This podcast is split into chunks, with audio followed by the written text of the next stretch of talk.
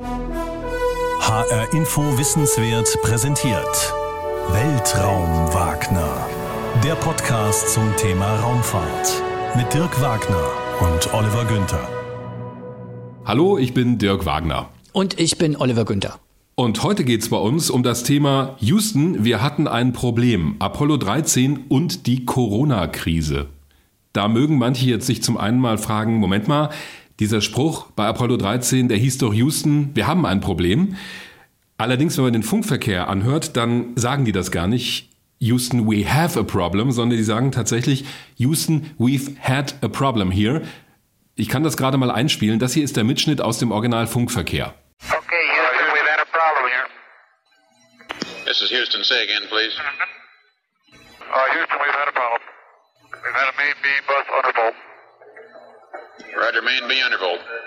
Okay, stand by, 13. We're looking at it. Und deswegen haben wir das auch im Deutschen so übersetzt, dass wir es nicht in der Gegenwart sagen, sondern im Houston. Wir hatten ein Problem. Und was macht die Corona-Krise heute in unserem Podcast, Olli? Tja, die Corona-Krise hat schon mal Auswirkungen auf unser ganzes Setting heute, weil Ja. wir sitzen nicht in Dirks Arbeitszimmer. Also wir sind nicht umgeben von den vielen, vielen Raketenmodellen. Also ich schon in diesem Fall, du nicht. Also du schon, aber nicht wir, genau, weil ich sitze bei mir zu Hause, Ja. ähm, tatsächlich im Wohnzimmer, weil eben aufgrund der Corona-Krise wir uns dazu entschieden haben, uns nicht zu treffen, sondern sozusagen das auf Distanz zu machen. Wir sind über das Telefon miteinander verbunden und nehmen jeweils unseren Dialog auf ähm, mit zwei unterschiedlichen Aufnahmegeräten und wir werden es dann hinterher zusammenbauen, aber so ist es halt in diesen Tagen und deshalb, wenn die Tonqualität auch nicht ganz so gut ist, wie ihr das von uns gewohnt seid, bitte entschuldigt das, aber das ist einfach im Moment der Situation geschuldet. Und das ist auch der Grund, warum wir dieses Mal kein Video haben, weil Nasir, der Kollege, der das Video immer aufnimmt, natürlich diesmal auch nicht dabei ist, weil wir auch beim Hessischen Rundfunk versuchen, die Anzahl der Kontakte unter den Mitarbeiterinnen und Mitarbeitern so gering wie möglich zu halten im Moment. Was echt ein bisschen schräg ist, muss ich sagen. Ja. Wir sehen uns ja auch nicht. Das stimmt. Also das ist wirklich ein bisschen, es ist total ungewohnt. Ja, wir reden, ja, wir sind über das Telefon miteinander verbunden. Ich sehe dich nicht. Also es ist auch so für mich so ein bisschen so ein, so ein Experiment auch, muss man auch sagen. Aber so ist es halt. Wir müssen uns ja im Moment alle viel auf Situationen einlassen, die wir nicht gewohnt sind, die neu sind, die ungewohnt sind. Und ehrlich gesagt, so diese Podcast-Aufnahme merke ich jetzt schon nach den ersten Minuten, wird dazu auch gehören. Ist ein Aber bisschen so ist strange, aber auf Neues einstellen, Unbekanntes, darum geht's ja auch in der Raumfahrt. Ja. Aber das ist nicht der Grund, warum wir diese Folge jetzt Apollo 13 und die Corona-Krise genannt haben. Also auch nicht, weil wir jetzt nicht zusammensitzen, sondern nur vor dem eigenen Mikrofon, sondern weil wir festgestellt haben in der Vorbereitung, dass es bei der Bewältigung dieser Krise, damals Apollo 13 war ja auch eine Krise der Raumfahrt, dass es da ganz viele Parallelen gibt zu der aktuellen Situation beziehungsweise zu Krisenmanagement insgesamt. Das ist uns erst tatsächlich in der Vorbereitung aufgefallen, denn wir haben uns dieses Thema Apollo 13 ja ausgesucht, bevor das alles losging. Unsere Hörerin Karin Sturm hat uns nämlich die Anregung gegeben, 50 Jahre Apollo 13 wollte nicht was dazu machen und wir haben uns schon, bevor das alles so heftig wurde, dazu entschlossen, das zu machen und der Rest kam dann irgendwie so dazu. Genau, also eigentlich wirklich in der letzten Vorbesprechung vor dem Podcast haben wir festgestellt, es gibt ganz viele Punkte in dieser Apollo-Mission, diesen Krisensituationen in der Apollo 13-Mission, wo es sich total lohnt, mal zu gucken, ist das vergleichbar mit dieser aktuellen Krise, die wir momentan mit der Corona-Krise haben? Wo gibt's Parallelen? Wo gibt's auch große Unterschiede? Und für uns war so der Punkt, ah, können wir da vielleicht sogar aus diesen, aus diesen Erfahrungen der Apollo 13-Mission was lernen? oder Schlüsse ziehen. Was ist ganz anders äh, bei so einer Krise wie der Corona-Krise, die wir im Moment haben und deshalb die Idee, diese beiden Sachen miteinander zu verknüpfen.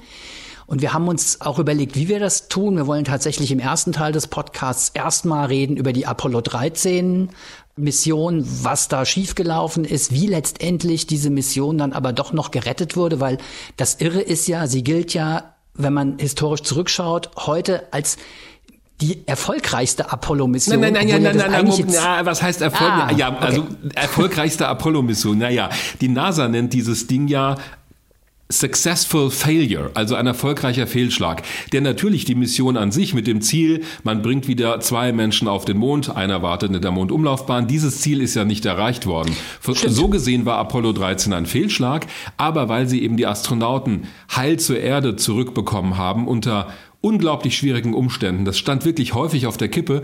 Deswegen war es am Ende so gesehen erfolgreich und deshalb hat man das einen erfolgreichen Fehlschlag genannt, was es in der Raumfahrt ja eigentlich nicht gibt. Es gibt so schöne Beispiele von den ersten Mondsonden der Amerikaner, da hat die Trägerrakete über 90 Prozent der erforderlichen Geschwindigkeit geliefert, aber die restlichen paar Prozent haben eben gefehlt und deswegen ist diese einer der ersten Mondsonden eben gar nicht bis zum Mond gekommen, sondern nur irgendwas über 100.000 Kilometer weg von der Erde und ist dann wieder runtergefallen. Also eigentlich gibt es sowas nicht in der Raumfahrt wie einen 99-prozentigen Erfolg. Äh, am Ende braucht es eben dieses eine Prozent, damit es klappt. Aber bei dieser Mission, und da sehen wir auch, wie man das zum Schluss bewertet hat, war eben die Teamleistung das Entscheidende und dass man es geschafft hat, aus einer schier ausweglosen Situation doch noch alles zum Guten zu wenden. Ne? Ja, ich lasse mich von niemandem so gerne korrigieren wie von dir. Das Vielen Dank für die. Deshalb ist ja total wichtig, das auch gleich richtig zu stellen. Ich komme noch mal ganz kurz zurück zu der Gliederung. Also erstmal wollen wir über diese Apollo 13 Mission sprechen, was da passiert ist, wie es letztendlich auch welche Faktoren dazu geführt haben, dass die drei Astronauten gerettet werden konnten. Und danach wollen wir im zweiten Teil des Podcasts so einen Abgleich machen zwischen der Apollo 13 Mission und der aktuellen Corona-Krise. Nur, dass ihr wisst, wie sozusagen der Ablauf des heutigen Podcasts sein wird. Und damit würde ich sagen, steigen wir doch gleich ein, eben in die Apollo 13 Mission. Und da die ja jetzt schon 50 Jahre zurückliegt, vielleicht mal Dirk, das Wichtigste dieser Mission, so die entscheidenden Punkte, wie wir es bei H-Info gewohnt sind, in 100 Sekunden? Oh, das schaffe ich nicht. ich okay. brauche mindestens 105. Ich versuche es mal in der gebotenen Kürze zu machen. Apollo 13 war die dritte geplante Mondlandung. Apollo 11, da ist es ja zum ersten Mal gelungen, zwei Menschen auf den Mond zu bringen. Und Apollo 13 ist dann gestartet am 11. April 1970. Übrigens, ho, ho, ho, um 13.13 Uhr 13 Houston-Zeit. Das entspricht 14.13 Uhr am Kennedy Space Center. Aber bevor wir jetzt anfangen mit diesen vielen 13s, da kann man sich alles Mögliche zusammen zusammenreimen. In den USA zählt man ja nicht in den 24 Stunden, sondern war es halt 1 Uhr 13 PM. So kann man ein bisschen denjenigen den Zahn ziehen, die sagen, oh, das war von vornherein wegen der 13 alles zum Scheitern verurteilt. 4, 3, 2, 1, 0. We have commit and we have liftoff at 213. The Saturn V building up to 7.6 billion pounds of thrust and it has cleared the tower. Am Abend des 13. April 1970 nach einer Live-Fernsehübertragung ist dann dieses Unglück passiert. Man muss dazu noch sagen, diese Fernsehübertragungen, die waren ja bei Apollo 11 ganz spektakulär. Da hat die halbe Welt zugeschaut. Bei Apollo 13 haben es die großen Fernsehsender in den USA noch nicht mal mehr in ihr Programm genommen. Also die Mannschaft, das waren der Kommandant Jim Lovell, der Pilot der Mondlandefähre Fred Hayes und der Pilot der Kommandokapsel Jack Swigert der übrigens erst wenige Tage vor dem Start in die Crew gekommen ist, weil der eigentliche Pilot der Kommandokapsel, Ken Mattingly, der stand unter dem Verdacht, sich die Masern eingefangen zu haben und deshalb durfte er nicht mitfliegen. Es hat sich am Ende herausgestellt, er hat die Masern nie bekommen. Also das war auch interessant. Wenige Tage vor dem Start wurde ein Ersatzmann in die Mannschaft dazugenommen. Die drei waren also auf dem Weg zum Mond, haben eine Fernsehübertragung gemacht, haben eine Tour durch das Raumschiff gemacht, auch durch die Mondlandefähre, aber das war vor allem für die Leute im Kontrollzentrum und für die Familien, die das im Kontrollzentrum verfolgt haben. Die amerikanischen Networks haben es gar nicht mehr übertragen, weil es keinen mehr interessiert hat. Die Mondlandungen waren, und das ist ja auch verrückt, schon beim dritten Versuch auf dem Mond zu landen, Routine in der Sicht der amerikanischen Öffentlichkeit. Das war so die Umgebung, der Hintergrund, vor dem sich das abgespielt hat. Also diese Fernsehübertragung haben sie gemacht, hat aber eigentlich keinen interessiert. Als die zu Ende war, gab es von der Bodenstation in Houston noch einen Auftrag an den Piloten der Kommandokapsel Jack Swigert. Und zwar 55 Stunden 35 Minuten nach dem Start sollte er Schalter bedienen in der Kommandokapsel, um Heizelemente und Ventilatoren in den beiden Sauerstofftanks dieses Raumschiffs zu aktivieren. 13, we've got one more item for you when you get a chance. We'd like it to uh, stir up your cryo tanks. In addition, I have Shaft and Trunnion okay. for a look at the Comet Bennett if you need it. Okay, stand by. Da muss ich kurz erklären, wie hat das Apollo-Raumschiff ausgesehen? Das hat aus drei Teilen bestanden. Das eine war die Kommandokapsel. Da waren die drei Astronauten drin beim Start und eigentlich während des gesamten Fluges. Vorne angedockt, das hat man aus der dritten Stufe rausgeholt. Auf dem Weg zum Mond war die Mondlandefähre, die war schon angekoppelt zu diesem Zeitpunkt. Und hinter der Kommandokapsel war das sogenannte Service-Modul, also ein Geräteabteil mit der Stromversorgung, den Sauerstofftanks und dem großen Haupttriebwerk für die Manöver im All. Und in diesem Versorgungsteil waren auch die beiden Sauerstofftanks. Die mussten, weil da flüssiger Sauerstoff unter hohem Druck drin war, regelmäßig ja durchgemischt werden, denn in der Schwerelosigkeit verteilt sich ja eine Flüssigkeit überall und damit man die gut aus den Tanks rausbekommt und damit die nicht an irgendeiner Ecke sich sammelt, muss man das immer wieder mal durchmischen. Also er legt diesen Schalter um und dann springen Heizelemente und Ventilatoren an in den Tanks. Nur anderthalb Minuten später gibt es einen lauten Knall im Raumschiff und es gibt eine Erschütterung. Es war so ein metallischer Knall, so ein dumpfes Geräusch. Was passiert ist, Sauerstofftank Nummer zwei, also einer von zwei Sauerstofftanks, ist explodiert. Dabei wurde ein Teil der Verkleidung dieses Service-Moduls, dieses Geräteteils auch herausgeschlagen. Die Leitungen zu Tank 1 wurden beschädigt. Der Hauptalarm ist losgegangen im Raumschiff, also die Warnleuchte, dazu ein Warnton und für einen kurzen Moment ist auch die Telemetrie ausgefallen, also die Funkverbindung zur Erde wo die Controller in der Bodenstation in Houston ständig Daten bekommen haben. Wenige Sekunden später sieht dann Cy Liebergott, das ist der in der Bodenstation zuständige Controller für die Systeme der Kapsel, der Kommandokapsel, sieht er Dinge, die eigentlich gar nicht sein können. Also es fallen jede Menge Systeme aus. Der Sauerstofftank 2 zeigt Füllstandswerte, die gar nicht sein können, über dem Höchstwert. Er denkt, das ist ein Sensordefekt. Äh, danach hat er auf einmal keinen Druck mehr auf den Brennstoffzellen 1 bis 3. Auch das muss man kurz erklären. Die Apollo-Kapsel hatte für die Stromversorgung in diesem Geräteteil keine Batterien, sondern Brennstoffzellen. Ist ja auch ein großes Thema gerade bei der Energiewende, Wasserstofftechnologie. In einer Brennstoffzelle kommt also Wasserstoff und Sauerstoff zusammen. Das reagiert zu Wasser und Energie. So kann man Strom erzeugen. Hat man auch bei Apollo so gemacht. Und auch das Nebenprodukt Wasser hat man ja ganz gerne in so einem Raumschiff, können die Astronauten trinken und es wird für die Systeme an Bord gebraucht. Drei Brennstoffzellen gab es und zwei davon haben auf einmal keinen Druck mehr gehabt. Und das war schon ganz schlecht, denn es reicht, wenn nur eine Brennstoffzelle versagt, dann wird die Mondlandung abgeblasen. Dann heißt es, wir bringen die Mannschaft nur sicher zurück zur Erde. Dann kommen die Meldungen von der Mannschaft. Die melden, wir haben hier auf einer Hauptstromschiene einen Spannungsabfall. Äh, alles sehr verwirrende Daten, die eigentlich gar nicht so sein können. Und das ist interessant in diesem Fall. In den ersten Minuten, als das gemeldet wurde von der Mannschaft, denkt die Bodenkontrolle, also auch Cy Liebergott, der zuständige Kontrolleur, das ist vielleicht ein Problem mit den Messinstrumenten. Da ist irgendwas verkehrt, denn so viele Systeme, die gleichzeitig ausfallen, auch das Muster, was er da sieht, das ergibt überhaupt keinen Sinn bei all dem, was sie simuliert haben. Sowas hat er noch nie gesehen. Das liegt möglicherweise an einem Problem mit der Datenübertragung oder mit den Instrumenten. Und diese Sequenz aus dem Funkverkehr können wir uns auch kurz anhören. You see an AC bus undervolt there, guidance? Or uh, ECOM? Negative flight. I believe the crew reported it. We got a main B undervolt. Okay, flight. We've got some Mainly. instru- instrumentation flights. Let me let me add them up. Raj. Okay, stand by 13. We're looking at it. We may have had an instrumentation problem, flight. Raj. Also, Sie haben also erst angenommen, Instrumentation Problems, dass es Probleme mit den Messinstrumenten gibt. Man hat aber dann relativ schnell gesehen, nach ungefähr einer Viertelstunde, dass es tatsächlich ein Problem mit der Sauerstoffversorgung gibt, dass die Brennstoffzellen nach und nach ausfallen. Flight, I, I've got a feeling we've lost two fuel cells. I hate to put it that way, but uh, I, I don't know why we've lost them. It doesn't all tag up, and it's not an instrumentation problem. The best I can tell right now.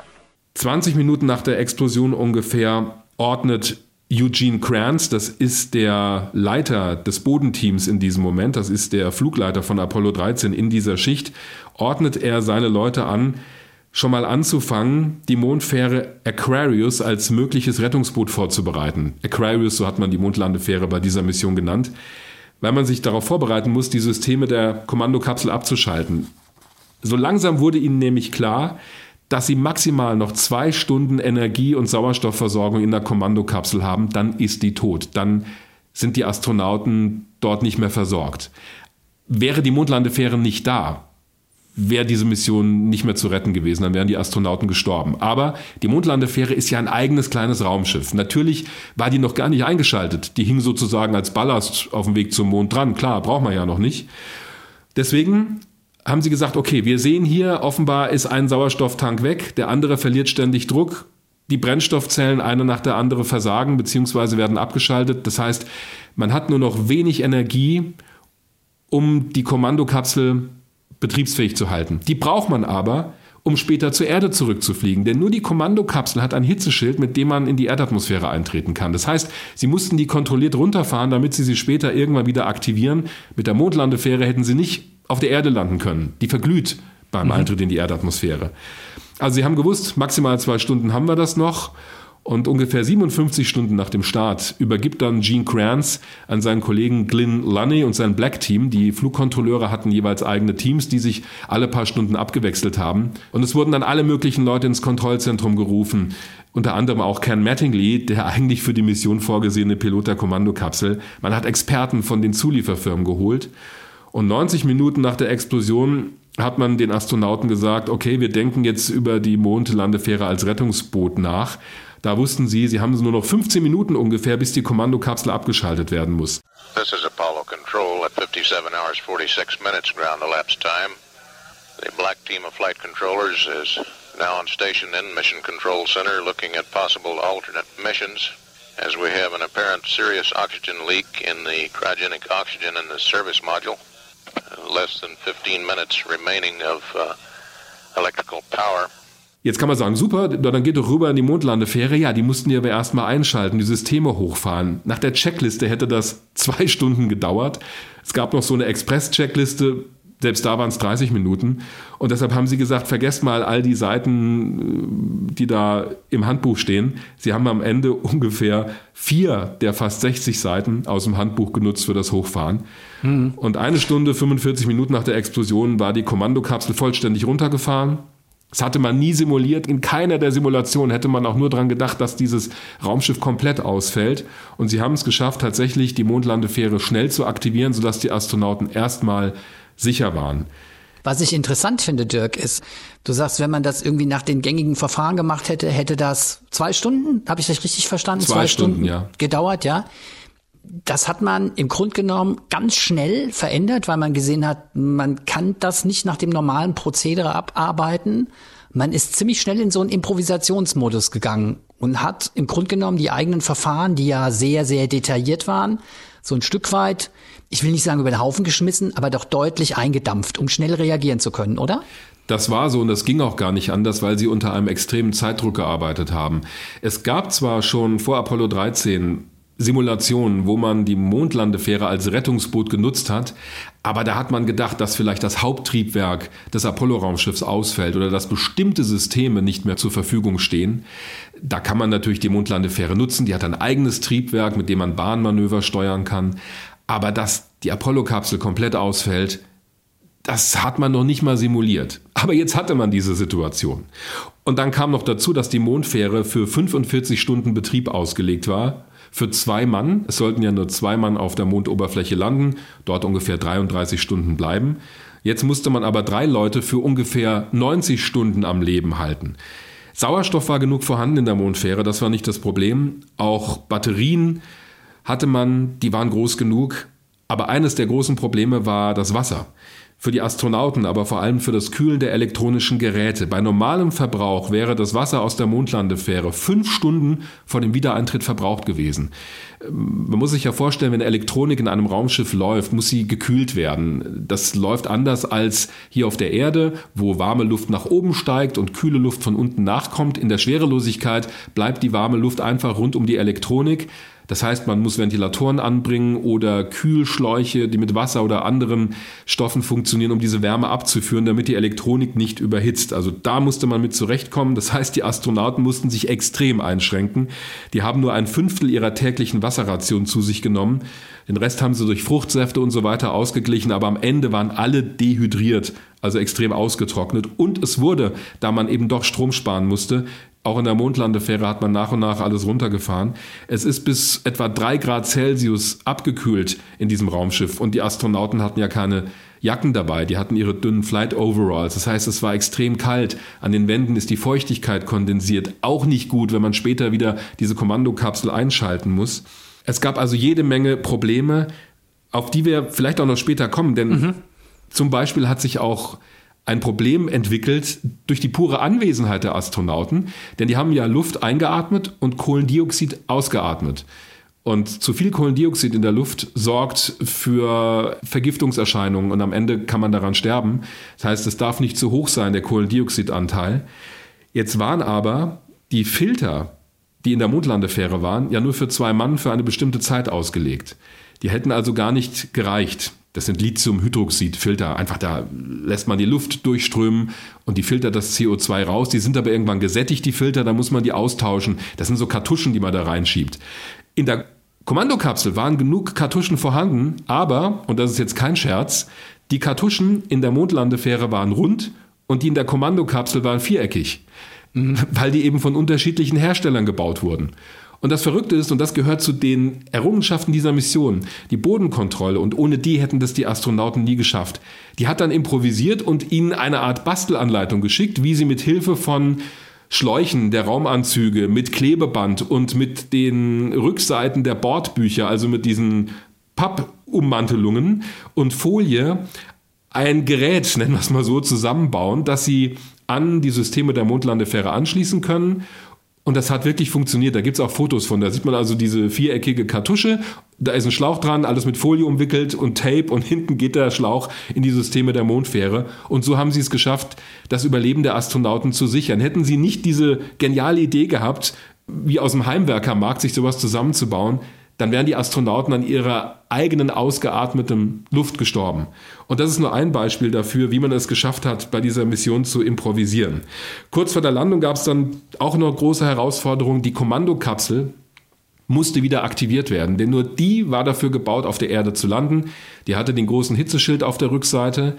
Und hinten dran hing ja noch dieser Versorgungsteil, das Servicemodul. Das musste man erstmal abtrennen. Und da konnten sie auch erst sehen, was wirklich passiert war.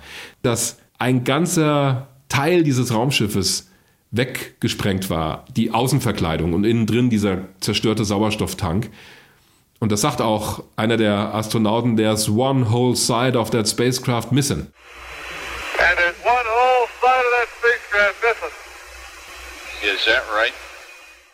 Also fehlt eine ganze Seite des Raumschiffs. Und da war die Sorge groß, hat das vielleicht den Hitzeschild auch beschädigt, denn der war nicht weit entfernt. Aber das wussten sie nicht, das konnten sie nicht in Augenschein nehmen. Dann haben sie die Mondlandefähre abgetrennt, die ist verglüht in der Erdatmosphäre.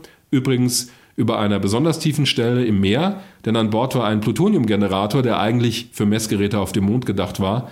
Und der liegt heute noch irgendwo auf dem Grund des Meeres. Also auch daran musste man denken, dass das Ding nicht über Land runterkommt. Und dann sind sie in die Erdatmosphäre eingetreten, der Hitzeschild hat gehalten, die Fallschirme haben funktioniert und dann sind sie erfolgreich gelandet, ausgestiegen, hatten so Stoppelbärte, man konnte ihnen die Erschöpfung auch ansehen. Diese Bilder sind um die Welt gegangen. Alle haben gejubelt. Die ganze Welt hat diese Mission verfolgt. Auf einmal war Apollo, war Raumfahrt wieder Nummer eins in den Nachrichten. Für eine kurze Zeit war die NASA wieder im Fokus der Öffentlichkeit. Mhm. Du hast es ja jetzt sehr eindrücklich geschildert, diese Abläufe. Aus deiner Schilderung ging aber auch hervor, man hat sehr schnell nach dieser Explosion und als dem, nachdem man den Eindruck hatte, was da tatsächlich passiert ist, man hat sehr schnell, denke ich, das Ziel der Mission verändert. Es war, ging nicht mehr darum, dass man auf den Mond landet, sondern es ging nur noch darum, die drei Astronauten heil wieder zurück auf die Erde zu bringen. Wie schnell hat man diese Entscheidung getroffen? Sehr schnell. Das war schon klar, als die Controller gesehen haben, mindestens eine der drei Brennstoffzellen, oder es waren am Ende sogar zwei, bei denen der Druck nicht mehr da war, äh, die haben sich verabschiedet. Es gibt so einen Moment, der übrigens auch in dem Kinofilm Apollo 13 mit Tom Hanks in der Hauptrolle vorkommt.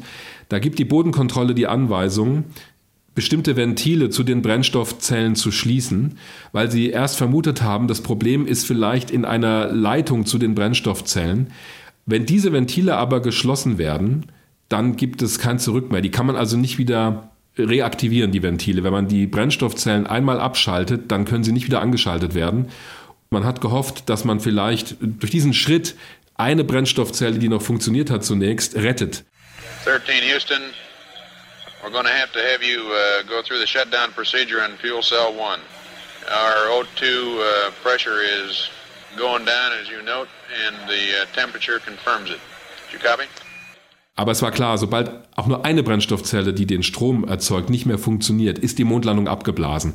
Diese Prozeduren waren auch schon vorher ausgearbeitet worden. Da war völlig klar, diese Regeln gab es. Wir gehen kein Risiko ein. Eine Mondlandung findet nur statt, wenn wir ein voll funktionsfähiges Raumschiff haben. Ah, okay. Aber trotzdem, was man nicht gemacht hat, Laie wie ich, denkt, naja, okay, dann sind die jetzt umgedreht. Das hat man nicht gemacht. Man ist ja tatsächlich noch zum Mond geflogen und das war auch notwendig, oder? Ja, das wäre gar nicht anders gegangen. Die Explosion hat sich ungefähr mehr als 300.000 Kilometer von der Erde entfernt ereignet. Da war also der Großteil der Entfernung zum Mond schon bewältigt worden. Das einzige Triebwerk, mit dem man hätte vielleicht umkehren können, war das große Triebwerk im Service-Modul. Aber da hat ja die Explosion stattgefunden und vielleicht sind noch andere Systeme beschädigt worden. Also dieses Triebwerk kam gar nicht mehr in Frage. Man hatte nur noch die Triebwerke der Mondfähre und deswegen hat man den Mond umrundet, also ist einmal um die Rückseite des Mondes geflogen und hat auch seine Anziehung genutzt, um wieder zurück zur Erde geschleudert zu werden. Man hat aber vorher noch ein Steuermanöver durchführen müssen, denn Apollo 13 befand sich, anders als die Mission davor, nicht auf einer freien Rückkehrbahn, das heißt, wenn man nichts gemacht hätte, dann wären die Astronauten zwar um den Mond herum und wieder Richtung mhm. Erde geflogen, hätten die Erde aber weit verfehlt und wären bis auf alle Ewigkeiten zwischen Mond und Erde hin und her geflogen. Deshalb musste man zum einen ein Manöver durchführen, um sie wieder zurück auf diese freie Rückkehrbahn zu bringen und ein zweites Manöver, das war kurz nach dem Umrunden des Mondes, um die Geschwindigkeit zu erhöhen, um die Reisezeit zur Erde zu verkürzen. Diese Manöver hat man alle mit der Mondfähre durchgeführt. Und letztendlich waren die Astronauten in der Aquarius total angewiesen auf das, was sie vom Boden aus an Informationen, an Daten und an Anweisungen bekommen haben, weil ich finde es schon interessant, wie du beschrieben hast, dass die Astronauten ja selber erst sehr spät überhaupt erkannt haben, wie groß der Schaden war. Also du hast ja diese Situation beschrieben, da war ja im Grunde genommen, äh, das war ja schon eigentlich gegen Ende der Mission, da haben die erst gesehen, was diese Explosion für einen Schaden angerichtet hatte. Richtig, ohne die Leute in der Bodenstation wären die Astronauten, das sage ich jetzt einfach mal so, auch verloren gewesen. Alleine die Anweisung, die Mondlandefähre zu aktivieren und sie so zu aktivieren, wie man es am Ende gemacht hat, jenseits aller Checklisten, die am Boden wussten ja auch viel genauer Bescheid, was mit diesem Raumschiff passiert, weil alle möglichen Messwerte werden ständig zur Erde geschickt. Das sind diese mhm. berühmten Telemetriedaten. Die Astronauten hatten zwar auch Anzeigen im Raumschiff, die haben zum Teil aber was ganz anderes angezeigt, als die auf dem Boden gesehen haben auf ihren Monitoren. Auch das war ein Problem, diese widersprüchlichen Daten zu interpretieren. Ganz kurz noch vielleicht zu der Ursache. Warum ist dieser Tank eigentlich explodiert? Das hat man relativ schnell rausgefunden. Der Sauerstofftank hat ja Heizelemente und Ventilatoren innen drin und die waren eigentlich ausgelegt für eine Spannung von 28 Volt. Jetzt hat aber es eine Entscheidung gegeben bei der Entwicklung des Apollo-Raumschiffes im Jahr 1965 von der Herstellerfirma North American, die maximale Spannung, mit der diese Heizelemente in den Sauerstofftanks betrieben werden dürfen, von 28 auf 65 Volt anzuheben. Alle Systeme der Kommandokapsel hat man auch umgestellt. Leider aber wurden die Thermostatschalter, die ebenfalls zu diesem System gehört haben, eben nicht modifiziert. Das Thermostat sollte nämlich eigentlich dafür sorgen, dass der Tank nicht zu heiß wird innen drin und dass es keinen Überdruck gibt. Jetzt hat man aber durch Simulationen später herausgefunden, dass durch die hohe Spannung, die da angelegt wurde, wahrscheinlich die Kabel in der Umgebung dieser Thermostate um die 500 Grad Celsius heiß wurden. Dadurch hat die Isolierung versagt. Die Thermostatschalter sind wahrscheinlich kurz geschlossen worden, weil die Kontakte verschmolzen sind. Normalerweise sollten die bei knapp 27 Grad im Tank abschalten, aber die haben mal fröhlich weiter Stoff gegeben. Das heißt, am Ende gab es einen Überdruck in diesem Tank und das ist halt erst mehr als 300.000 Kilometer entfernt von der Erde passiert. Man hat bei den Vorbereitungen für die Mission schon gemerkt, dass mit dem Tank irgendwas seltsam ist. Man hat ihn ja äh, testweise gefüllt mit Sauerstoff und hat den Sauerstoff dann wieder rausgeholt auf der Startrampe und hat man gemerkt, komisch, also irgendwie es dauert ewig, bis dieser Sauerstoff wieder rauskommt. Da haben die den Tank, auch die Heizelemente, acht Stunden angelassen und irgendwie wollte sich der Tank nicht entleeren. Das ist denen schon aufgefallen, aber sie haben gedacht, ja, okay, das Problem liegt wahrscheinlich in irgendeiner Zuleitung. Denn den Tank befüllen, das ging ja und ihn ganz normal nutzen auch. Also hat man gedacht, das Problem ist nicht so wild, das liegt wahrscheinlich in einer Zuleitung. Also der Tank war, als er mit Sauerstoff gefüllt wurde, am Tag des Staats eine Bombe, die nur darauf gewartet hat, hochzugehen. Klassischer Fall von ganz kleine Ursache, große Wirkung, oder? Ja, absolut. Was ich dich noch fragen wollte ist, du hast ja schon auf dieses Verhältnis hingewiesen zwischen den Astronauten an Bord der Aquarius und der Bodenmission und, und diese Differenzen in den Messwerten. Mhm. Die Astronauten mussten sich vollkommen verlassen auf die Telemetriedaten, die Houston hatte und mit denen Houston dann gearbeitet hat. Das zum einen und zum anderen auch, als es später um die Manöver ging, die dieses Raumschiff wieder auf Erdkurs gebracht haben. Die ganzen Berechnungen dafür wurden am Boden durchgeführt. Das war bei Apollo übrigens immer so. Der Bordcomputer war für damalige Verhältnisse zwar sehr leistungsfähig, aber aus heutiger Sicht sehr primitiv. Der konnte bestimmte Abfolgen steuern und auch einfache Berechnungen durchführen. Aber die ganze Flugbahnsteuerung, die Manöver, die wurden am Boden berechnet und die Daten wurden dann zur Crew hochgefunkt, weil die am Boden natürlich viel genauer vermessen konnten, wo bewegt sich dieses Raumschiff, wie schnell ist es und welche Steuermanöver müssen wir ausführen. Also ohne die Bodenmannschaft wäre die Crew sowieso nicht in der Lage gewesen, so eine Mondmission durchzustehen. Es gab zwar immer auch Szenarien, was ist, wenn der Funkkontakt verloren geht, klar, dann hätten sie an Bord auch Möglichkeiten gehabt, aber gerade bei so einer Mission ist die Leistung der Bodenmannschaft die kann man gar nicht groß genug bewerten. Mhm. Gene Kranz, der Flugleiter, hat es mal so schön formuliert, auch das taucht in diesem berühmten Kinofilm auf. Er hat gesagt, Failure is not an option. Also ein Fehlschlag ist nicht akzeptabel. Damit hat er gemeint, egal welche Schwierigkeiten wir auch noch bekommen werden, lasst uns immer so denken, wir lösen das Problem, wir packen es an und wir machen eins nach dem anderen und lasst uns nicht aufgeben und lasst uns mit dieser Haltung rangehen, wir kriegen das hin, ein Fehlschlag kommt nicht in Frage. Mhm. Das gibt übrigens auch so Kaffeetassen, wo der Spruch draufsteht. Also es ist tatsächlich zu so einem Mantra geworden. Also, wenn ich mir das so vorstelle, die sind am Boden, kriegen diese Daten aus der Aquarius, ja? Rechnen darum, geben die wieder hoch ins Weltall und es wird oben umgesetzt. Das ist aber doch so von wegen, wenn da einmal was schief geht, musst du doch damit rechnen, dass äh, die drei keine Chance mehr haben, oder? Anders formuliert, haben die das nur theoretisch am Boden durchspielen können, haben es weitergegeben, das wurde umgesetzt und man hat halt ein bisschen gucken müssen, was passiert oder hat man noch irgendeine andere Möglichkeit gehabt, das vorher zu checken, welche Auswirkungen die Anweisungen haben oder das, was man hoch an die Mission gibt? Ja, natürlich. Die Möglichkeiten gab es. Es gab damals auch schon im Kontrollzentrum in Houston den sogenannten RTCC, also der Real-Time Computer Complex. Damit ist einfach ein Großrechner gemeint, wo man in Echtzeit, also möglichst schnell, die Daten der Mission analysieren konnte. Also sie wussten immer genau, sie konnten sozusagen nachvollziehen, was passiert. Dann hatten sie Simulatoren, zum einen der Kommandokapsel, aber auch der Mondlandefähre. Das bedeutet, alles, was sie gemacht haben, was sie der Mannschaft an Prozeduren, an Anweisungen hochgeschickt haben. Und das wurde besonders wichtig, als sie die Kommandokapsel wieder aktivieren mussten, kurz vor der Landung. Das haben sie vorher am Boden durchgespielt. Es wurde also nichts der Mannschaft einfach mal so hochgeschickt nach dem Motto, ja, probiert es halt mal, wenn nicht, habt ihr halt Pech. Das meine ich, ja. Nee, das wäre genau. auch gar nicht gegangen. Also vielleicht so in den ersten Minuten, wo man versucht hat zu improvisieren und ganz direkt reagieren musste. Aber alles, was man später gemacht hat. Es hat sich ja auch die dramatischen Minuten, Stunden nach dieser Explosion, die waren ja auch relativ schnell vorbei und ziemlich schnell wurde diese Mission von einer dramatischen Rettungsaktion zu so einer sehr langwierigen Geschichte. Wie strecken wir die, mhm. die Vorräte an Bord so, dass sie überleben können? Lasst uns eine Checkliste erarbeiten, wie wir die Kommandokapsel wieder aktivieren. Auch das war noch nie versucht worden, eine Kommandokapsel im All komplett runterzufahren und dann wieder zu aktivieren.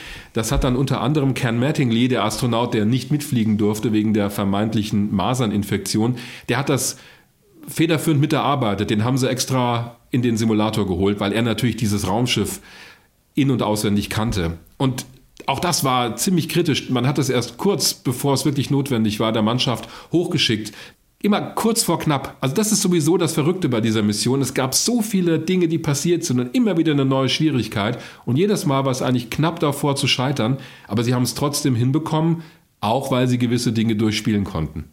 Und weil sie viele Daten hatten.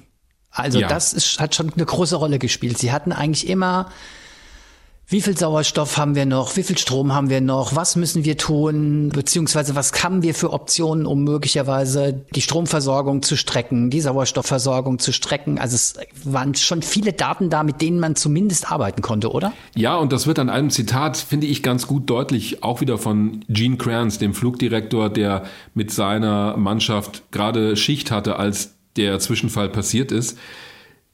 Diese Sequenz finde ich die illustriert ziemlich gut, wie auch so die Herangehensweise war. Okay, now let's everybody keep cool. We got the LEM still attached. The LEM spacecraft's good, so if we need uh, to get back home, we got a LEM to do a good portion of it with. Okay, we want to keep the O2 and that kind of stuff working. We'd like to have RCS, but we got the command module system, so we're in good shape if we need to get home. Let's solve the problem, but let's not make it any worse by guessing.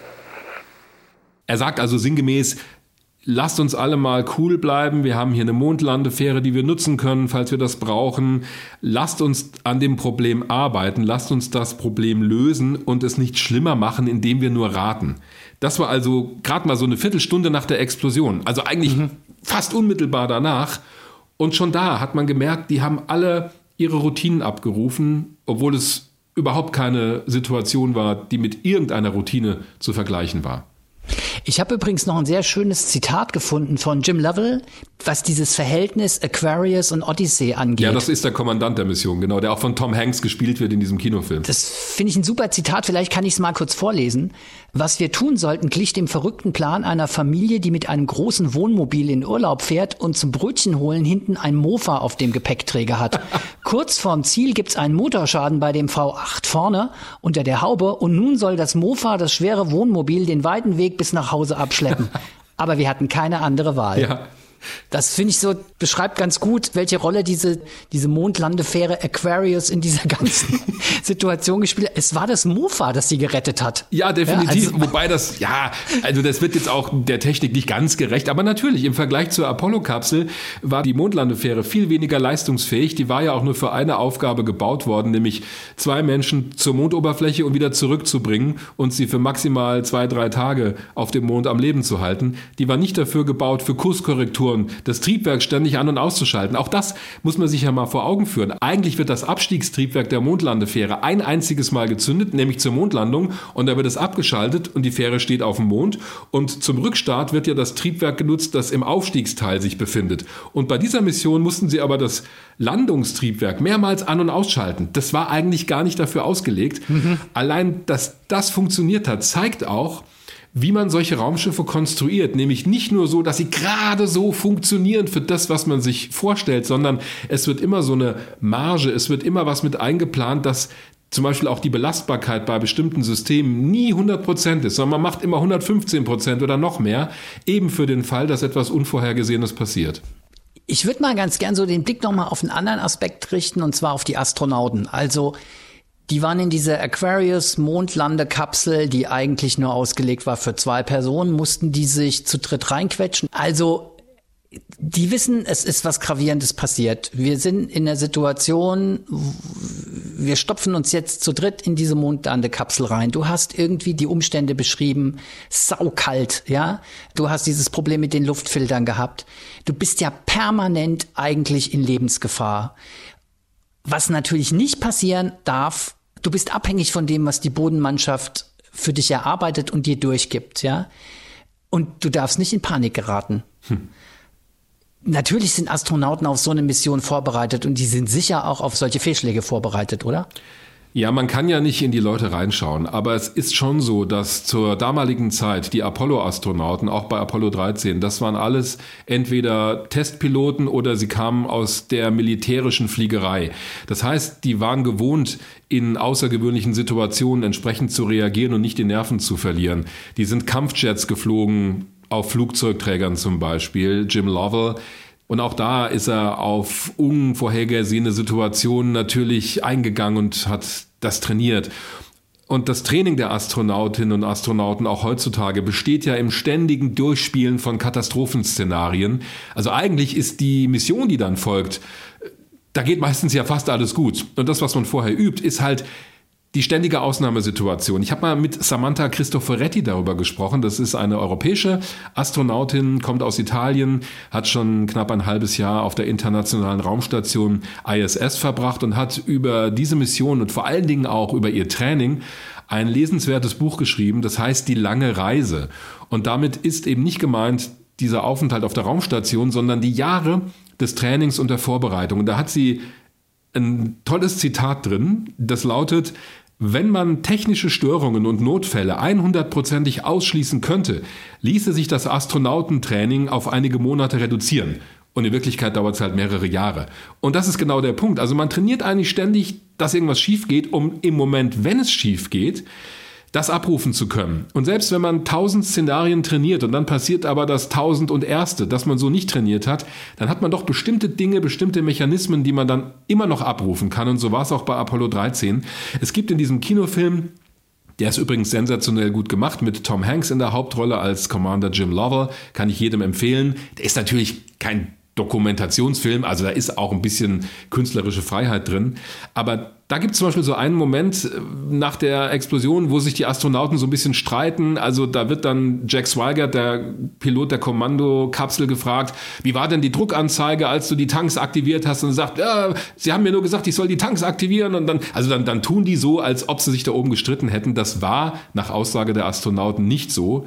Das hat man sich wohl ausgedacht, um ein bisschen mehr Spannung in den Film reinzubringen. Und das glaube ich auch. Ich glaube nicht, dass sie sich gegenseitig Vorwürfe gemacht haben, sondern dass sie einfach daran gearbeitet haben, diese Situation zu retten. Denn das war auch so ein Zitat, die hätten ja ständig mit dem Kopf gegen die Wand laufen können. Sie waren am Ende immer noch mit demselben Problem konfrontiert gewesen.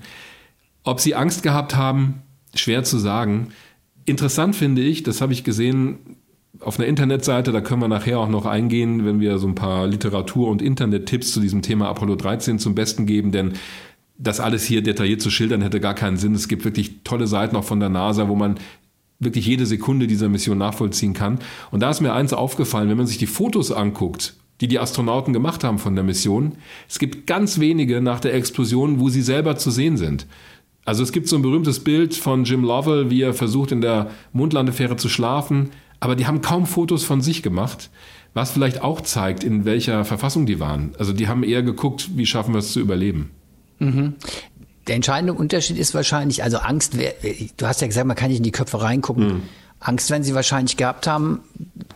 Panik haben sie aber nicht gekriegt, weil das ist wahrscheinlich ein sehr relevanter Unterschied in der Situation. Mhm. Ja, also Panik wäre wahrscheinlich echt tödlich gewesen. Also auch, wenn du so eng aufeinander hängst, dich nicht bewegen kannst, ohne den anderen zu stören. Also das ist ja, weil Panik auch rationales Handeln erschwert. Ja. Und ja, ja. wenn irgendeiner da in dem Raumschiff, ich sag jetzt mal so in Anführungszeichen, durchgedreht wäre und hätte alle möglichen Schalter bedient oder das wäre ja fatal gewesen. Aber so werden Astronauten natürlich auch ausgewählt. Auch schon im Auswahlprozess wird mit denen ja auch durchgespielt. Wie reagieren die auf unvorhergesehene Situationen? Sind die stressresistent? Natürlich weiß niemand, wie man, wenn es wirklich mal hart auf hart kommt, reagiert. Aber Zumindest schaut man darauf, dass man Persönlichkeiten auswählt, die dann auch im Team gut zusammenarbeiten und nach Lösungen suchen können.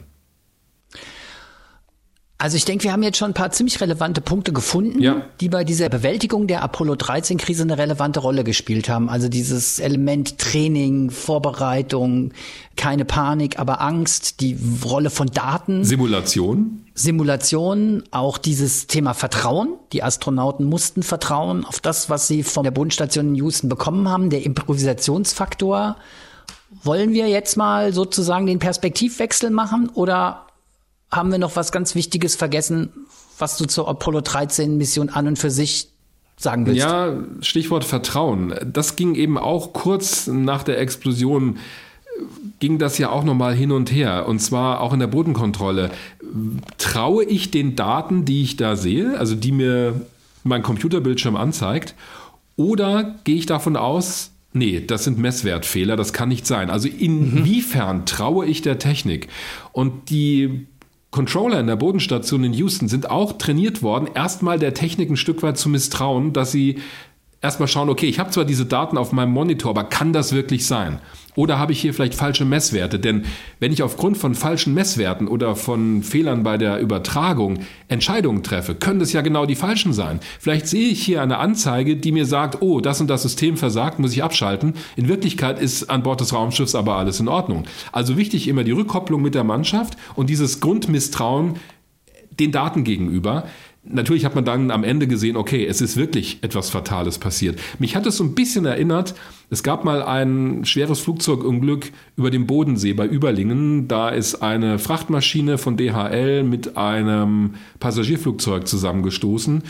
Und zwar deswegen, äh, weil sie eben genau aufeinander zugeflogen sind. Es gab in beiden Flugzeugen das sogenannte TCAS, das ist dieses System, das automatisch den Piloten warnt, der jeweiligen Maschine ein Ausweichmanöver zu fliegen. Der eine bekommt die Anweisung steigen, der andere sinken. Und wenn die Piloten genau das machen, dann fliegen sie aneinander vorbei.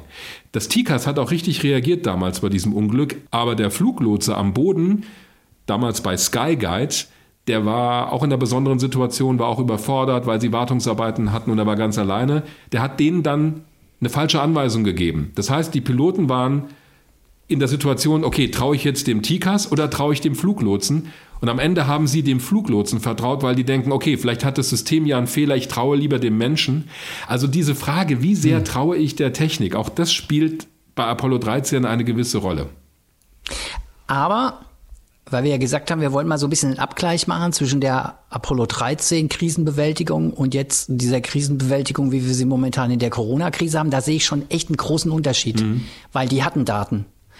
Und sie hatten Daten, mit denen sie richtig simulieren konnten. Und das ist ja in unserer jetzigen Situation rund um dieses Virus ein großes Problem. Hast du valide Daten?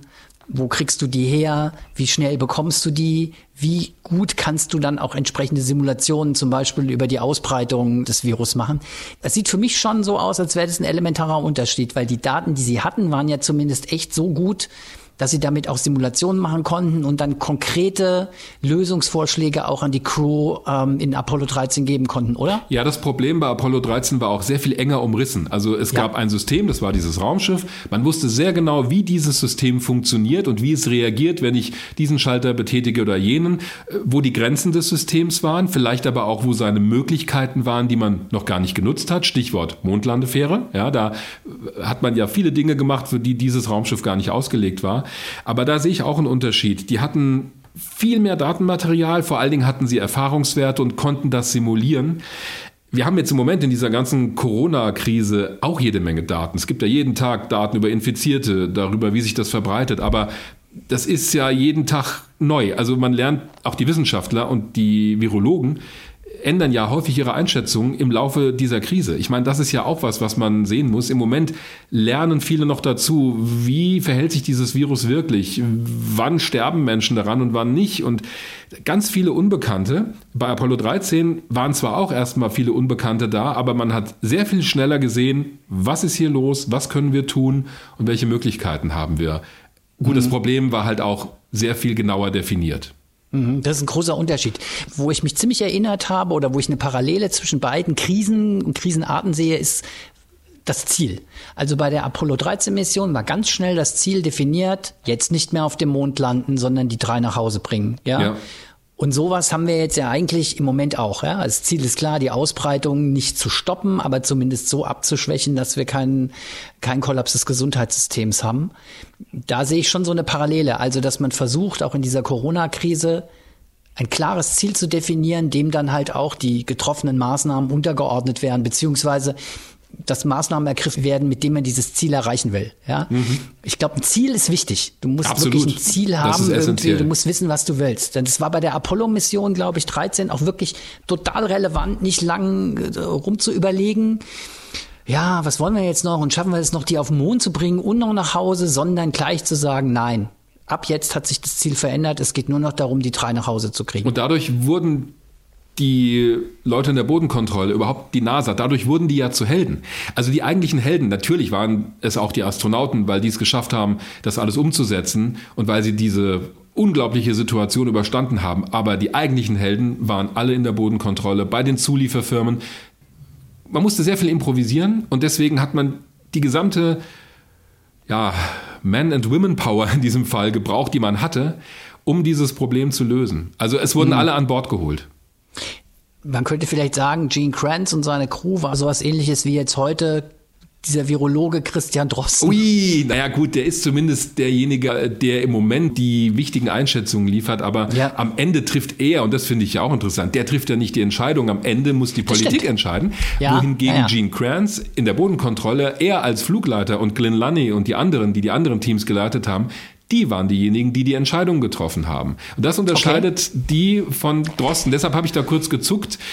Die ja. Politik muss natürlich im Moment auf das hören, was die Wissenschaftler sagen. Klar, weil äh, nun haben wir jetzt keine studierten Virologen in den politischen Entscheidungspositionen, aber äh, damals war die Entscheidungskette doch ein bisschen anders. Also da hat sozusagen der Experte, Gene Kranz, mit seinem Team auch die Entscheidung getroffen das kann ich nachvollziehen, ist eine andere Rollenverteilung. Mhm. Also der Experte ist gleichzeitig der Entscheider. Das funktioniert im Moment nicht. Also das ist ja auch logisch in dem politischen Entscheidungsprozess kannst du nicht die Experten entscheiden lassen, sondern du musst die Politik entscheiden lassen. Ja, wobei die Experten gerade sehr viel Einfluss haben. Also die haben sehr viel Einfluss. Die Empfehlungen des ähm, Robert Koch Institutes werden ja, ja, fast eins zu eins umgesetzt. Ja, das ist tatsächlich auch ja im Moment ein bisschen das Besondere an dieser Form der Krisenbewältigung, dass also ich auch das Gefühl habe, dass die Politik sehr, sehr angewiesen ist und auch ein Stück weit kann man sagen abhängig ist von dem, was die Wissenschaftler und die Experten, die Virologen ihnen sagen. Mhm sicher auch ein besonderes Moment, aber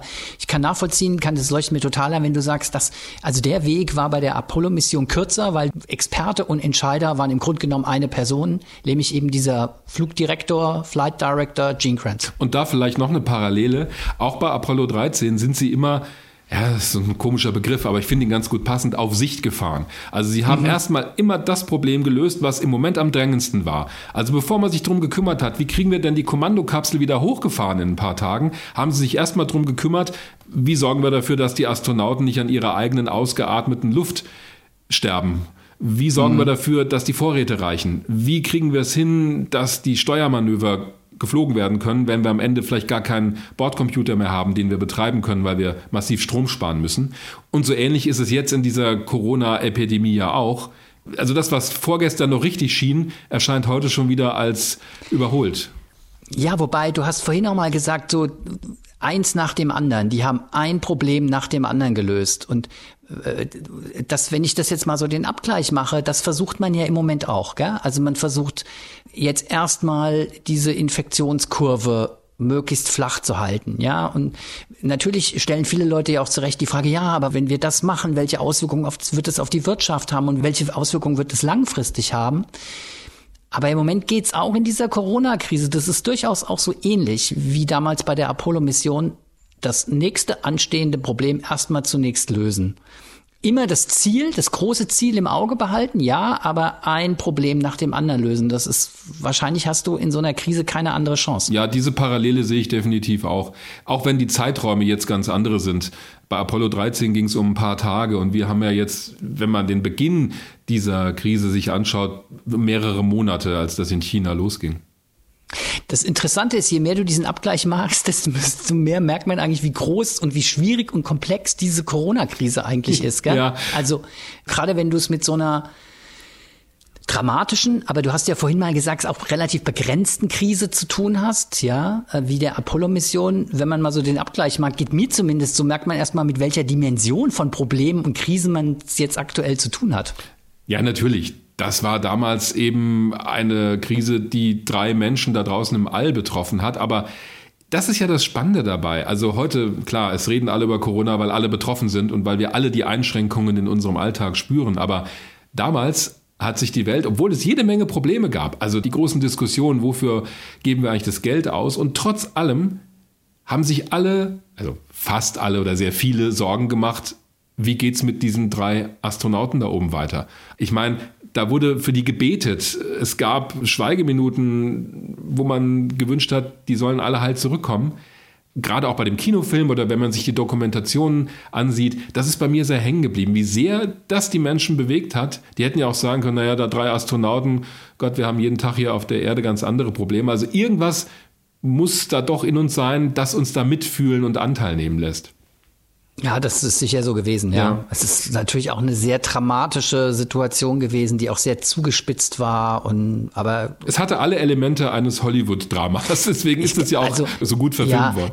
Letztendlich fragt man sich so ein bisschen, warum ist dieser Film erst zu spät gekommen? Weil als ich jetzt in der Vorbereitung für den Podcast mir nochmal die Details dieser Mission durchgelesen habe, habe ich gedacht, hey Leute, das ist ja ein Problem gelöst, die nächste dramatische Zuspitzung, die gelöst, schon wieder eine dramatische Zuspitzung, bis hin zu der Erkrankung ähm, eines der Astronauten, kurz bevor sie dann wieder in die Erdatmosphäre eingetreten sind, weil er halt zu wenig Flüssigkeit zu sich genommen hat und dann irgendwie, glaube ich, eine Nierenentzündung oder irgendeine Nierenerkrankung bekommen hat und dann Fieber gekriegt hat. Und also du denkst ja irgendwie, oh Mann, noch so ein Ding.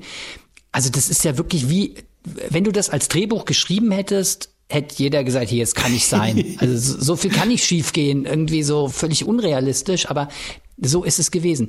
Ein großer Unterschied, finde ich, ist aber dieses Thema Vorbereitung der Protagonisten und Training der Protagonisten. Also, was du ja auch beschrieben hast, Astronauten sind geschult für solche Missionen und trainiert werden im Grunde genommen die Sachen, die schiefgehen können. Ja. Da uns ja diese Corona-Krise alle betrifft, glaube ich, kann man schon sagen, wir sind einfach nicht trainiert. Definitiv nicht. Mit so einer Situation umzugehen. Ja, das sieht man ja auch in ganz unterschiedlichen Dingen, was Leute gerade so meinen, in großen Mengen kaufen zu müssen und zu Hause Ja. zu horten, weil offenbar sie überfordert sind und denken, ich muss jetzt irgendwie mit der Situation umgehen und vielleicht habe ich das Gefühl, ich habe was unter Kontrolle, wenn ich tonnenweise Klopapier kaufe. Klar, das ist ein Unterschied. Äh, Wir alle sind auf diese Situation nicht vorbereitet, auch glaube ich, die Politik ist es nicht in der Art und Weise, wie sie vielleicht für andere Dinge vorbereitet sind. Klar, es gibt äh, Pläne für sowas, aber im Moment fahren, glaube ich, auch viele auf Sicht und das sieht man ja auch daran, wie Woche für Woche und teilweise im Tagesrhythmus die Entscheidungen angepasst und wieder revidiert werden, weil man sieht, okay, die Lage hat sich doch nochmal dramatisch verändert. Aber weil du gerade das Stichwort Vorbereitung gesagt hast, das hat man ja auch gelernt bei solchen Missionen. Man muss immer für den Fall planen, der möglicherweise gar nicht eintritt. Und das macht einen halbwegs entspannt und sicher, wenn man in die Raumkapsel einsteigt. Denn wenn man da einsteigt, das erzählen auch viele Astronautinnen und Astronauten, haben die das Gefühl, sie hätten das eigentlich alles schon zigmal durchgespielt. Nur dass dieses Mal halt die Triebwerke wirklich zünden und die Rakete abhebt. Und das ist, glaube ich, auch eine große, wirklich ein großer Unterschied. Du kannst Astronauten auf eine Mission vorbereiten, aber du kannst nicht eine Gesellschaft irgendwie auf lauter Unwägbarkeiten ständig vorbereiten. Da würden wir ja alle wahnsinnig werden. Zumal ja, du die also Unwägbarkeiten vielleicht gar nicht kennst, die da das, kommen. Ja, das geht gar nicht. Also das ist, glaube ich, ein großer Unterschied, ja. Ja. Aber ich finde den Vergleich schon spannend, weil es ein paar Momente gibt, wo man denkt, ja, also da gibt es durchaus Elemente, die man vergleichen kann. Auf der anderen Seite ist mir auch beim Nachdenken über diesen Vergleich klar geworden, welche immense Krise wir momentan zu bewältigen haben und welche besonderen Schwierigkeiten da noch eine Rolle spielen. Also angefangen von, wo sind bitte die verlässlichen Daten, bis hin zu, wir sind halt keine krisentrainierten Astronauten, die auf bestimmte Szenarien geübt sind, trainiert sind, vorbereitet sind, sind wir alle nicht. Wir alle reagieren auch nicht immer rational. Genau. Schon gar nicht, wenn wir selbst betroffen sind, in so einer massiven Art und Ja. Weise. Ja. Also mich hätte keiner in der Aquarius haben wollen Ach na ja, also zum Thema Panik und ich weiß nicht, ich glaube, du hättest spannende Fragen gestellt an die Bodenstation. da hätten die garantiert auch großes Interesse dran gehabt. Und es hätte sicher zum Gelingen der Mission beigetragen. Ollis ja? Besserwisser-Frage aus dem All. Nerv. Apropos, Oh ja. Ollis Besserwisser-Frage. Ich hätte es nicht sagen dürfen. Doch, äh, selber schuld. Ollis Besserwisser-Frage. Wir haben ja schon über den Film Apollo 13 gesprochen und nochmal auch aus meiner Sicht der Hinweis, wer so sich die ganze Dramatik dieser Mission nochmal vergegenwärtigen will und das nochmal miterleben will, in den Film gehen. Das ist, glaube ich, wirklich sehr eindrücklich geschildert. Und bei dem Thema Film sind wir auch schon bei der Besserwisser-Frage. Jetzt muss ich hier mal ganz kurz gucken, den richtigen Zettel greifen. So. Die Besserwisser-Frage lautet heute, parallel zum Start der Apollo 13 Missionen lief in den USA tatsächlich ein Film, der ein ziemlicher Kassenschlager war Ah, ja. und der auch im Weltall spielt. ja. Wie lautet der Titel dieses Films? Ja, im englischen Original hieß der Marooned. Und ich glaube auf Deutsch sowas wie verloren im All. Genau die Übersetzung habe ich gerade nicht im Kopf, aber es ging darum, dass auch ein Apollo-Raumschiff in der Erdumlaufbahn strandet, weil das Triebwerk ausfällt und die nicht mehr landen können und die Vorräte langsam zur Neige gehen. Der NASA-Chef, ich glaube, er wurde von Gregory Peck gespielt. Der hat dann dafür gesorgt, dass sie eine Rettungsmission starten und am Ende hilft sogar ein sowjetisches Raumschiff diesen gestrandeten Astronauten. Wenn das der Film ist, den du meinst. Ja, der Film, du, es ist der Film, den ich meine. Der deutsche Titel war Verschollen im Weltraum. Ach, Verschollen im Weltraum. Der Film wurde tatsächlich veröffentlicht 1969, lief zu dieser Zeit auch in den amerikanischen Kinos. Sehr gut, Dirk. Gregory Peck war einer der Hauptdarsteller, der andere war Gene Hackman. Ah, richtig, ja. Und das Irre ist tatsächlich an der Geschichte, dass es eigentlich. Ähm, ha, und ich weiß sogar, wie die Raumkapsel heißt. Es war Iron Man One. richtig, Iron Man, richtig. Ja. Und was halt irre ist an der Geschichte, ist, dass es eigentlich wirklich darum geht, um eine havarierte Raumkapsel, in der, Achtung, drei Insassen ähm, die drei Insassen beherbergt und denen geht dann halt langsam der Sauerstoff aus und in dem Film geht es dann darum, wie man diese drei ähm, Astronauten rettet. Das ist übrigens kein Zufall, dass es drei Astronauten sind, denn die Raumkapsel in diesem Film ist halt eine Apollo-Kapsel, die zu einer Raumstation fliegt, was ja auch später, ja.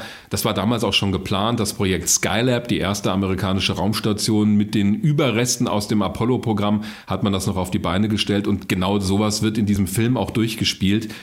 Weil du auch sagtest, Kinofilm, also dieser Film mit Tom Hanks ist wirklich sehr gut. Es wurde die Mission Apollo 13 auch schon lange davor verfilmt. Allerdings war der Film nicht so gut gemacht. Da ging es vor allen Dingen um die Leute in der Bodenstation. Der war also nicht sehr spektakulär inszeniert.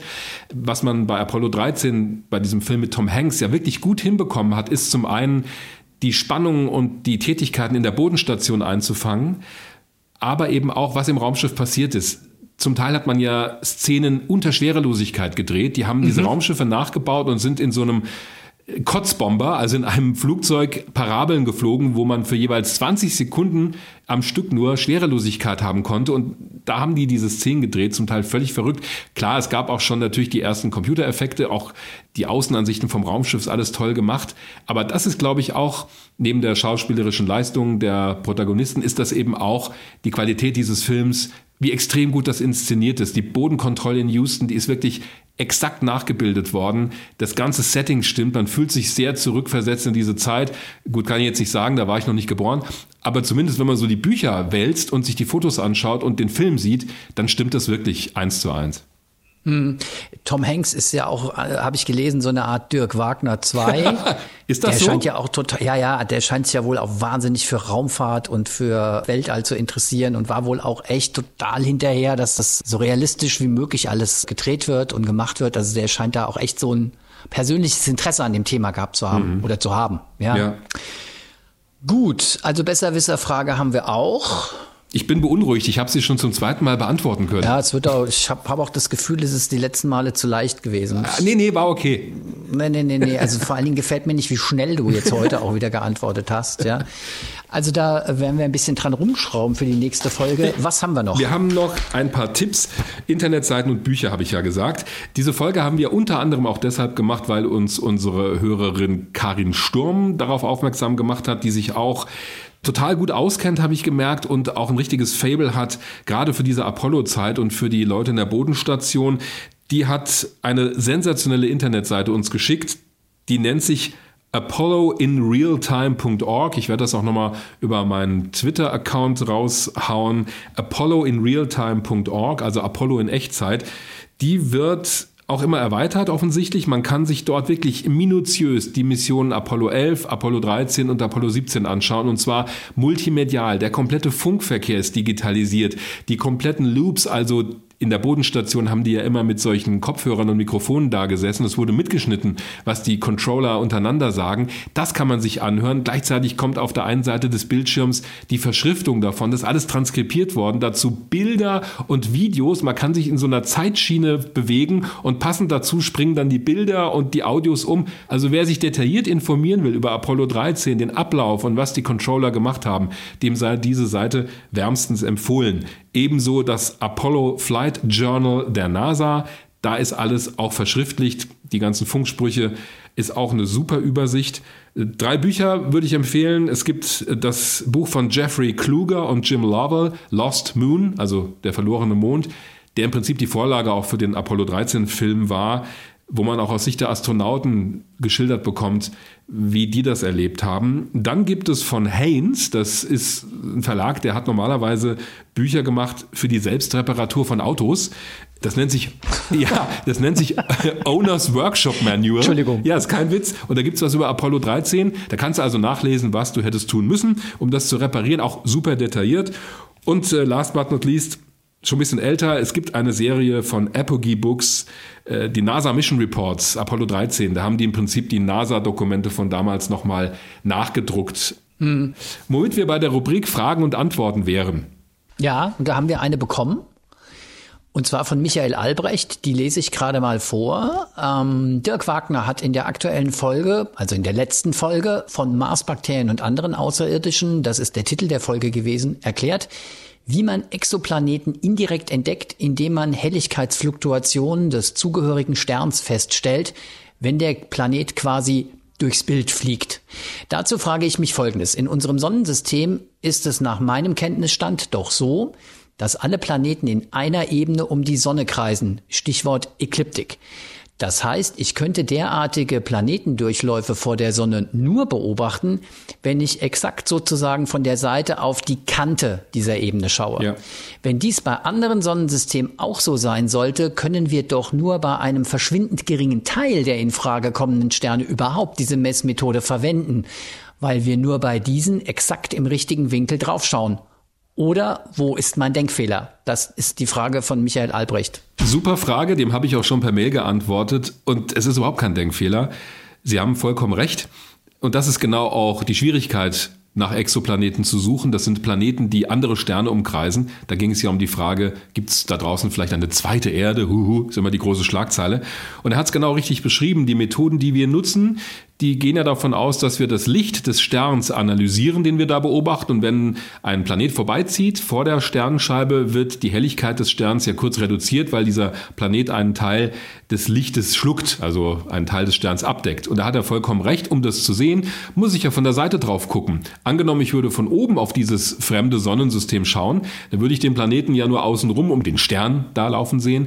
Und das kann ich gar nicht messen von der Erde. Da würde sich gar nichts tun. Ich habe darüber auch mit Rainer Kresken gesprochen, dem Leiter der Starkenburg Sternwarte hier in Hessen. Und der hat mir gesagt, dass sowas ähnliches auch für andere Methoden gilt, also für diese berühmte Radialgeschwindigkeitsmethode. Am besten die letzte Folge anhören, da erklären wir das ausführlich.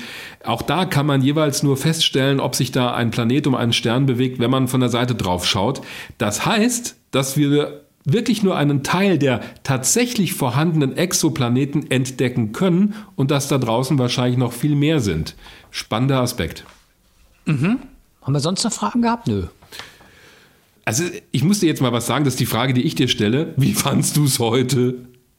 Es ist komisch, dich nicht zu sehen und nicht deine Ich Reaktion. finde total strange. Also mit der Zeit habe ich mich so ein bisschen dran gewöhnt, Ja. aber Es fehlt halt doch eine Menge. Ich finde, also ich, ich arbeite Ja, ja, ja, nun auch im ist so. Homeoffice und es geht ganz vielen so und wir können ja froh sein, dass wir noch weiterarbeiten können. Es gibt ja genug Leute, die sind im Moment zum Nichtstun verdammt. Aber es fehlt einfach eine ganze Menge, wenn man den persönlichen Kontakt, den direkten Kontakt nicht hat. Also da kann man noch so tolle äh, Telefon- und Videokonferenzen einführen. Es ist schon ein Unterschied, äh, wenn man sich direkt gegenüber sitzt. Ja, aber auch das ist ja Teil der Krisenbewältigung, Richtig. ähm, was ja heute eine große Rolle gespielt hat, Krisenmanagement, dass wir uns halt im Moment nicht treffen sollen und auch entsprechend nicht treffen, weil es halt einfach die Situation erfordert, dass man im Moment auch persönlich Abstand voneinander hält. So blöd's ist. Und es hat ja trotzdem funktioniert. Es hat trotzdem funktioniert, ja. Ich hoffe, dass das jetzt ein Zustand ist, den wir nicht allzu oft haben werden und dass wir vielleicht schon die nächste Folge wieder bei dir aufnehmen können. Das wäre schön, aber wie hat Gene Kranz so schön gesagt, und das gilt auch für diesen Podcast, Failure is not an option. Das war, glaube ich, das richtige Schlusswort. In diesem Sinne, vielen Dank fürs Zuhören und bis bald. Ja, und passt auf euch auf. Ja, Bis zum nächsten Mal. Weltraum Wagner. Der Podcast zum Thema Raumfahrt mit Dirk Wagner und Oliver Günther. Immer am letzten Dienstag im Monat. HR Info. Wer es hört, hat mehr zu sagen.